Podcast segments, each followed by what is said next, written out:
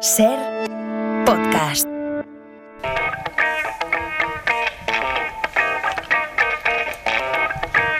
Bueno, Félix Martín, a ver, eh, antes de entrar en el asunto de hoy, que ya he avanzado, que es la historia de la mujer asesina en serie que dio lugar a que inspiró la película Monster. Hoy, desde luego, tenemos clarísimo cuál es ese punto de partida, la ficción que a partir de la cual vamos a hablar de la realidad. Lo que no sabía es que era conocida como la mujer araña. No, no, no, no, no sabía eso. Oye, pero antes de entrar en ese tema, ¿cómo, cómo vive un fiscal? Eh, un fiscal que además está así expuesto a los medios, que tiene esa proyección mediática como tú, que nos apareces aquí cada semana.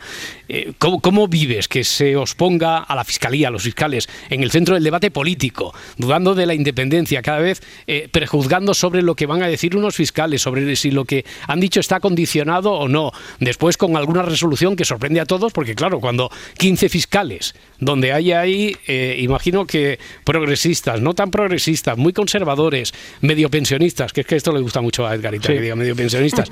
y claro, eh, emiten una resolución, un veredicto, lo que sea, de 12 contra 3, cambiándole el paso a todos aquellos que habían prejuzgado. No sé, tú, eh, ¿cómo, ¿cómo lo vives todo eso? Pues mira, aparte de, bueno, yo no conozco las razones que han llevado unos a otros, a los compañeros del Tribunal Supremo, ¿no? Los fiscales a veces tenemos que tomar decisiones sobre asuntos eh, polémicos y tenemos que tomar una tenemos que tomar una postura jurídica, ¿no?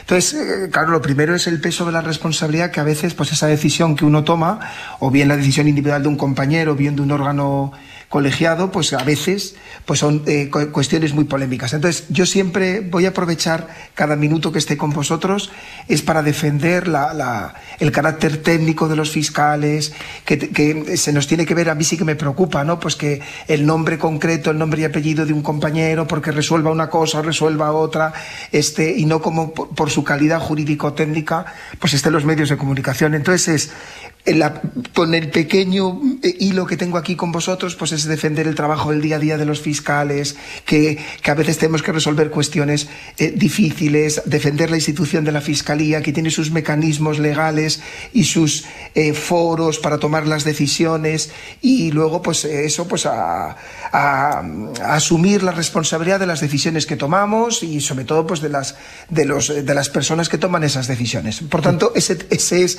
humildemente hmm un pequeño fiscal que trabaja en una parte de España que es Barcelona, pues es la defensa eso del trabajo diario de los fiscales y que sí que me preocupa, pues eso que por la decisión que tome un compañero o una compañera en un, asunto, en un asunto concreto, pues que podamos estar en los medios mm. de comunicación, ¿no? y, somos mucho más que la persona. Claro, los eh, primeros que deberían tener claro eso que, que tú destacas aquí son aquellos que tienen cierta responsabilidad pública y política, quiero decir, desde el presidente del gobierno, líderes de los diferentes partidos, el líder de la oposición, que no puede prejuzgar qué es lo que va a decir la fiscalía o qué es lo que va a decir eh, una junta de fiscales antes, eh, adelantándose, ¿no? Eh, porque, no sé, me da la, sensación de que os ponen en el disparadero. Claro, lo que no, lo que, lo que no, lo que debemos defender los fiscales es que no podemos ser arma de arrojadiza mm. política de unos y otros, porque si no, flaco favor nos hacemos, ¿no?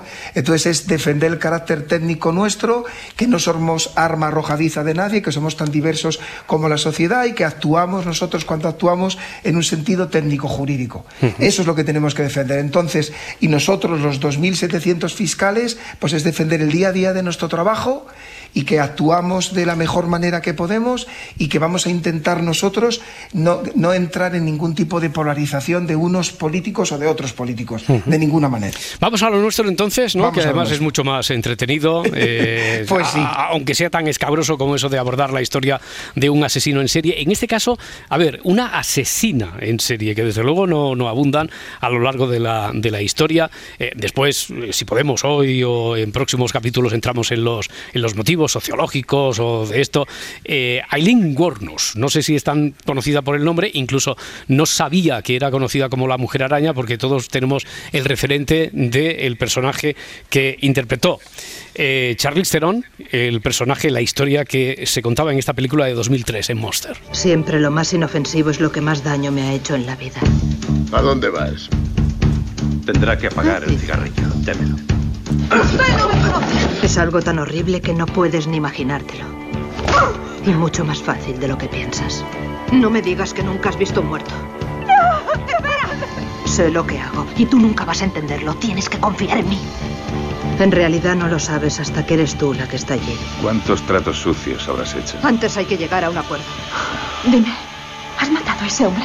¿Tú qué crees? No bueno, como algunos la habrán visto, otros eh, no la tendrán tan fresca. eh, yo creo que eh, como esto nos va a dar para, y sobre todo hoy por la circunstancia que ha habido, esto nos va a dar para más de una semana, estoy segurísimo que, que más de uno va a, a recurrir a la, a la plataforma donde esté esta película para, para verla, de la que no vamos a avanzar nada, porque si no sería hacer un poco spoiler de lo que vamos a contar, ¿no, Félix? Efectivamente, efectivamente, es mejor no, no avanzar nada. Vale, Eh, vale. yo no la he visto, ¿eh? por cierto, no sé si vosotros la habéis visto, yo no he visto la película. Antes me decía la parda que sí, yo también, pero la recuerdo muy vagamente, Edgarita no. No. Eh, eh, yo estoy seguro que de aquí a la próxima semana o la otra, eh, voy a verla otra vez. Voy a verla otra vez para eh, también comprobar si la historia conocida de esta asesina es muy fiel, la que se cuenta allí en la película, o no. ¿Tú la recuerdas, tú la tienes clara, parda, la, la historia? Uf, no, no, no, Nada, es, ¿no? Que, es que no. Claro, es claro, que- yo la vi en su momento, en, Sí, en- en eso el es. 2000, hace ya 20 Ve- años. 20 años, 20 años. Y lo que estábamos comentando, que mm, todos tenemos claro que Charlize Theron hizo un gran papel, Sí. que se habló mucho de la caracterización, que por eso ganó el Oscar, pero ya no tanto la, la historia. Bueno, y eso no sé si es buen asunto o mal asunto, también te lo digo. ¿eh? ya, Como es- película, me claro, refiero. Claro, eso es como cuando uno recuerda un anuncio y sabe, pero no sabe de qué, de qué es, no sabe qué anuncia, ¿no? El, el que propone un anuncio. Claro, y, no recuerdas que es de un coche o lo que Sí, sea. de un Clio. Bueno, a ver, oye, lo primero que, que nos llamaba la atención, Félix, que en este caso es asesina en serie, una mujer, no un hombre, y eso no es habitual, ¿no? No es habitual para nada. Es verdad que cuando eh, no es habitual cuando las víctimas, como en este caso, son hombres adultos Mm. y el modo, como veremos, y ya voy adelantando algunas cosillas, el, el instrumento de asesinato es, es el arma de fuego. Lo más común cuando hablamos de mujeres asesinas es que nos encontremos que las víctimas están en su entorno afectivo, hijos, hijas, pareja, pero lo que no es común y es verdad que lo hace interesante, ya me entendéis cuando digo interesante, diferente, es que en este caso son hombres adultos que no están en el entorno afectivo de, de la asesina y además el instrumento con el que se cometen los crímenes es un arma de fuego. Ya, y sobre esta peculiaridad, asesina, hombres adultos, ¿se han hecho eh, estudios al respecto? ¿Hay algo de, de bibliografía? ¿O ¿Qué, qué- Mira, qué conocemos, Félix? Yo, estaba eh, es- eh, yo no soy criminólogo ni psiquiatra y probablemente si aquí tuvierais un psiquiatra o un criminólogo, a lo mejor, seguramente, lo diría con mucha más, eh, mucho más profundo que yo, ¿no? He estado investigando porque sabía que este era un tema interesante. Mira, he encontrado un estudio que nos puede resultar interesante, es un poco viejo, de 1997, de un norteamericano, Eric Hickney, no sé si lo he pronunciado bien, que hace un estudio de 34 asesinas en series estadounidenses. Y fíjate las conclusiones que llega, fijaros si es interesante. La media de edad es 33 años, el 50% de los casos la asesina cuenta con la ayuda de un cómplice masculino, el motivo fundamental casi siempre es económico y el método utilizado en un 50% es el envenenamiento. Y las víctimas, fijaros cómo se da eh, eh, lo que os decía, son niños, ancianos, personas enfermas o aquellas personas con las que han tenido o mantenían una relación sentimental. Ya, aquí no se da, sobre todo eh, en ese perfil, porque en el caso de, de esta mujer, de la mujer araña, conocida así, pues sus víctimas son, son hombres, ¿eh? adultos. pero bueno, veremos a ver el resto de si tuvo un cómplice, si era masculino, si el motivo, cuál fue el motivo fundamental, eh, qué métodos utilizaba, porque normalmente se aprecia en estas asesinas, asesinas en serie algún tipo de, de patología, de trastorno psicológico, Félix. Mira, esto ya lo hemos hablado, es una, es una de mis pasiones, ¿no? Yo que además que hago jurados y tengo muchos leitos contra la vida, yo creo que tendemos a pensar, sobre todo cuanto, corregidme si no estáis de acuerdo, ¿eh? Cuanto más brutal es un crimen, más tenemos tendencia a pensar que tiene que haber algún tipo de trastorno psicológico, ¿no? Yo creo que también lo hacemos porque necesitamos pensar eso, pues para estar más tranquilos por la calle, ¿no? Y, y yo sí que creo que en general no se puede establecer una relación causa-efecto entre trastorno psicológico de determinada entidad y un asesino en serie. Cosa distinta es, y esto sí que me parece muy interesante, Cosa distinta es que los expertos consideran que en la mayoría de los casos, y en este caso, lo hemos hablado tú y yo, Roberto, cuando hemos comentado este asunto, ¿no? En este caso, como en muchos, hay circunstancias familiares, sociales, Mm, económicas, emocionales, que muchas veces explican la evolución de una persona o incluso que casi casi es que han empujado a la persona de delinquir. Sí, eso, Pero son cosas distintas. Eso sí que es determinante. Oye, pues vamos a empezar por ahí entonces, que eso es lo que hemos aprendido. La importancia de los inicios, del origen, de la infancia, del entorno. Eh, ¿qué, qué, qué nos puedes decir de la infancia de Aileen? me he quedado aterrorizado Sí. cuando, cuando, lo, cuando lo he estudiado. Vamos a poner algunos datos y lo vamos comentando. Fijaros, Aileen nace en febrero, el 29 de febrero de 1956. Su madre la tuvo con 16 años, la tuvo en una edad la madre que no tenía madurez emocional y un entorno afectivo para cuidar de la menor, su padre menos. El padre fue condenado por pedrastias eh, y por agresiones sexuales a menores. Eh, imaginaros, ¿no? Por tanto, nunca estuvo en el círculo afectivo del- de, de- de Aileen porque esto- estaba en la cárcel, ¿vale?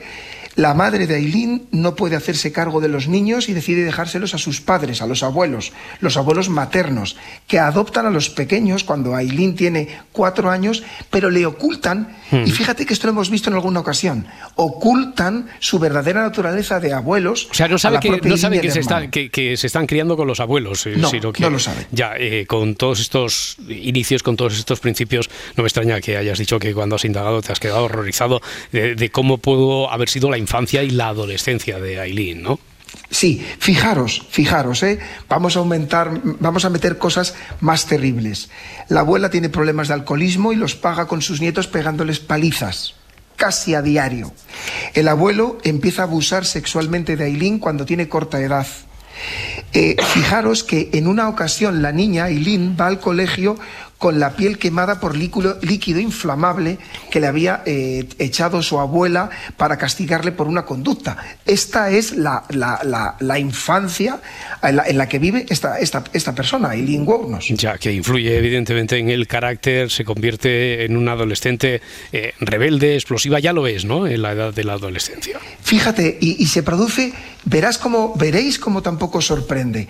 Eh, esa adolescencia y esa rebeldía se traduce en, en- en acudir a la sexualidad en un contexto enorme de vulnerabilidad emocional, en mantiene relaciones sexuales con hermano por una, eh, una confusión de valores, adopta como bandera la promiscuidad, a partir de los 11 años ya ofrece su cuerpo a cambio de cigarrillos, comida y dinero, y en su barrio la apodan, y, y discúlpame por la expresión que voy a, a, eh, utilizar ahora, como la cerda de los cigarrillos. Así se dirigen a ella en su barrio sus, sus- los niños y niñas de la edad o de edades parecidas a, la- a ella. Ya, ahora que, ahora que decías esto, me recuerda entonces que, que creo que es a este respecto, ¿no? Que querías hablarnos de una anécdota que yo creo que es bastante significativa, bastante gráfica. Sí. Hmm. Fijaros, en uno de los documentales que he visionado esta semana, cuentan una anécdota que, que me heló la sangre y que, como tú dices, es un fiel reflejo. Aileen, en un intento desesperado por encajar en su entorno, y vamos a ver, Roberto, varias veces donde ella parece que intenta reaccionar, decide un fin de semana que no están sus abuelos, eh, eh, organizar una fiesta con sus compañeros de instituto. Los compañeros sorprendentemente aceptan, pero cuando llegan a la casa era para reírse de ella para insultarla, para llamarla puta, cerra de los cigarrillos, y la acaban echando de su propia casa para hacer la fiesta sin ella en su casa. ¿Qué reflexión me sugiere todo esto? Que a veces la sociedad construye sus propios monstruos y les alimenta. En un país del primer mundo, Roberto, nadie, nadie supo ver cómo una niña era abusada, maltratada y vejada. Todos los mecanismos, todos los, los semáforos sociales que tienen que ayudar para ver esta niña tiene que ser ayudada, tiene que haber una intervención social, no se produjo. Por tanto, hubo un fracaso social evidente y una crueldad que muchas veces se ceba con las personas que ya de por sí tienen una situación de marginación y de vulnerabilidad. Ahí no acaba eso porque ella queda embarazada muy, muy joven, de niña prácticamente, pero con 15 años y de una persona próxima eh, a quien creía que era el padre, bueno, a su abuelo, ¿no? Alguien de... Efecti- a un amigo del abuelo. Vaya, vaya, vaya. Bueno, Félix, eh, si, si te parece, lo vamos a dejar aquí porque eh, le mandamos de deberes para aquellos que quieran eh, a los oyentes ver la, la película. Así yo creo que tendremos muchos más también motivos para ver en paralelo lo que fue la infancia, la adolescencia y cómo después repercutió en quién fue ese, ese personaje. Tú la vas a ver, ¿no, Félix? ¿Tú- Yo la voy a ver. Tú la vas a y, ver. y la comentamos. Ya. Y, y seguiremos hablando de todo esto la, la próxima semana. Espero que no te den muchos quebraderos de cabeza, ya sabes quién es. ¿eh? Que, que- que no estéis ahí en la primera línea de la actualidad cuando no queréis estar. Hay que defender- nosotros defenderemos la institución, ya lo sabes. Seguro que sí. Félix Martín, Un fiscal. abrazo muy fuerte. Un abrazo muy fuerte. Hasta luego y gracias. A ti, adiós.